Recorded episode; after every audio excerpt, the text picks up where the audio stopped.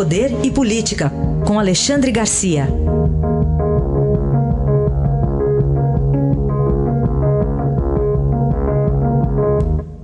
Alexandre, bom dia.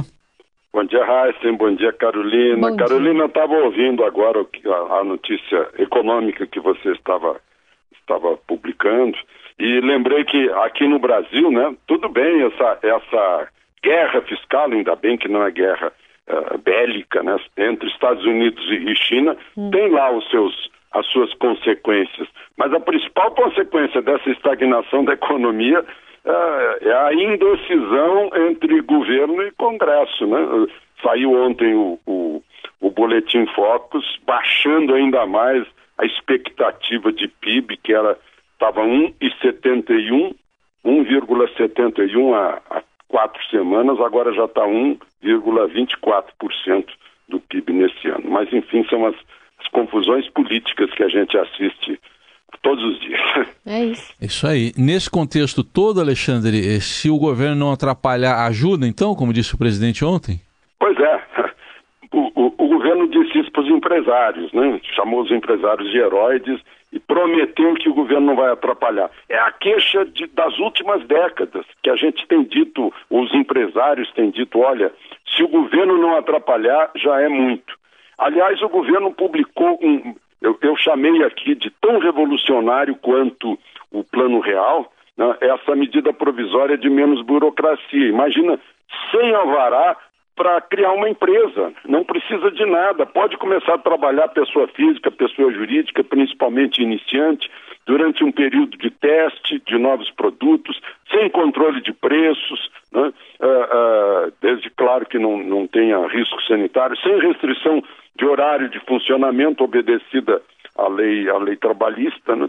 mas uh, parece que essa medida provisória não teve grande repercussão no meio empresarial, teve Agora, nos meios de informação, parece que ninguém se aprofundou nisso para ver a importância desse, eh, dessa medida provisória. Ela é decisiva para o desenvolvimento da, da economia brasileira, que está precisando aí de, de estímulo, de otimismo, de entusiasmo, mas está tendo essa indefinição, as, as, as fofocas entre uns e outros dentro do próprio governo, que nem necessita de oposição para ser prejudicado pela, pela fofoca. Né? Então, esse, esse é um problema em que governo né, ou, ou a política está atrapalhando a economia. Alexandre, como é que o governo está avaliando o prazo se esgotando em relação a 11 medidas provisórias que estão paradas no Congresso? Pois é, tem uma que acaba amanhã. Né? uma medida provisória ainda de Temer, né? que, que abre para empresas aéreas de qualquer país o mercado doméstico brasileiro. Né? Ah, isso cria emprego de, de, tripulação, vende o combustível brasileiro e, e principalmente provoca concorrência no momento em que a falta da avianca né, faz com que a oferta diminua e a demanda continue e os preços das passagens subam, como a gente tem visto. Mas ela vence amanhã. Já tem até uma subsidiária da Air Europa pretendendo entrar aqui no Brasil, já se manifestou, já pediu registro, etc. E vence amanhã e o governo pretende votar hoje. Né?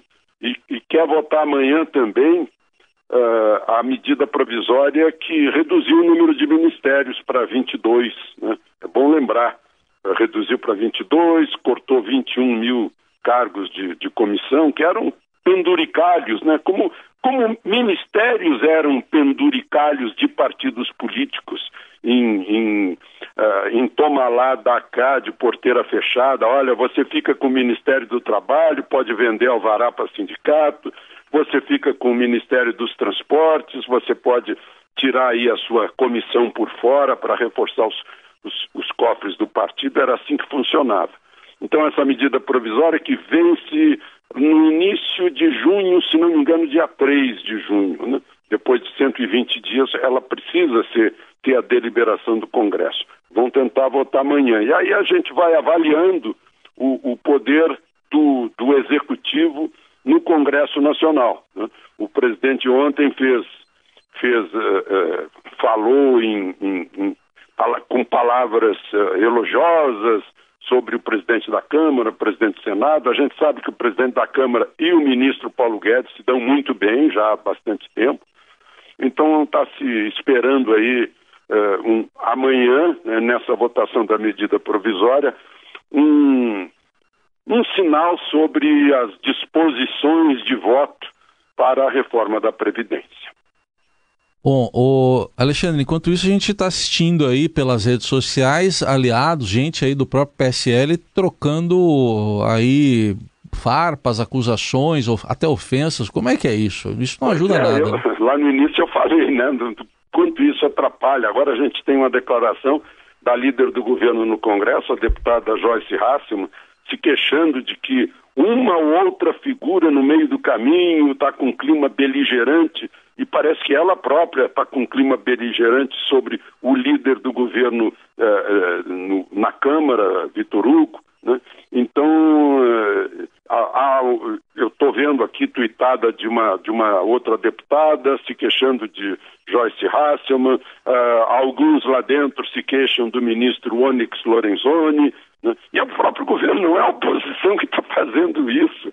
É, é uma coisa incrível. Então, esse, esse bate-cabeça aí, essa fogueira de vaidades, né? uh, um, um, quer ter mais poder que o outro, uh, fala mal do outro, fanfarronices a gente ouve muito.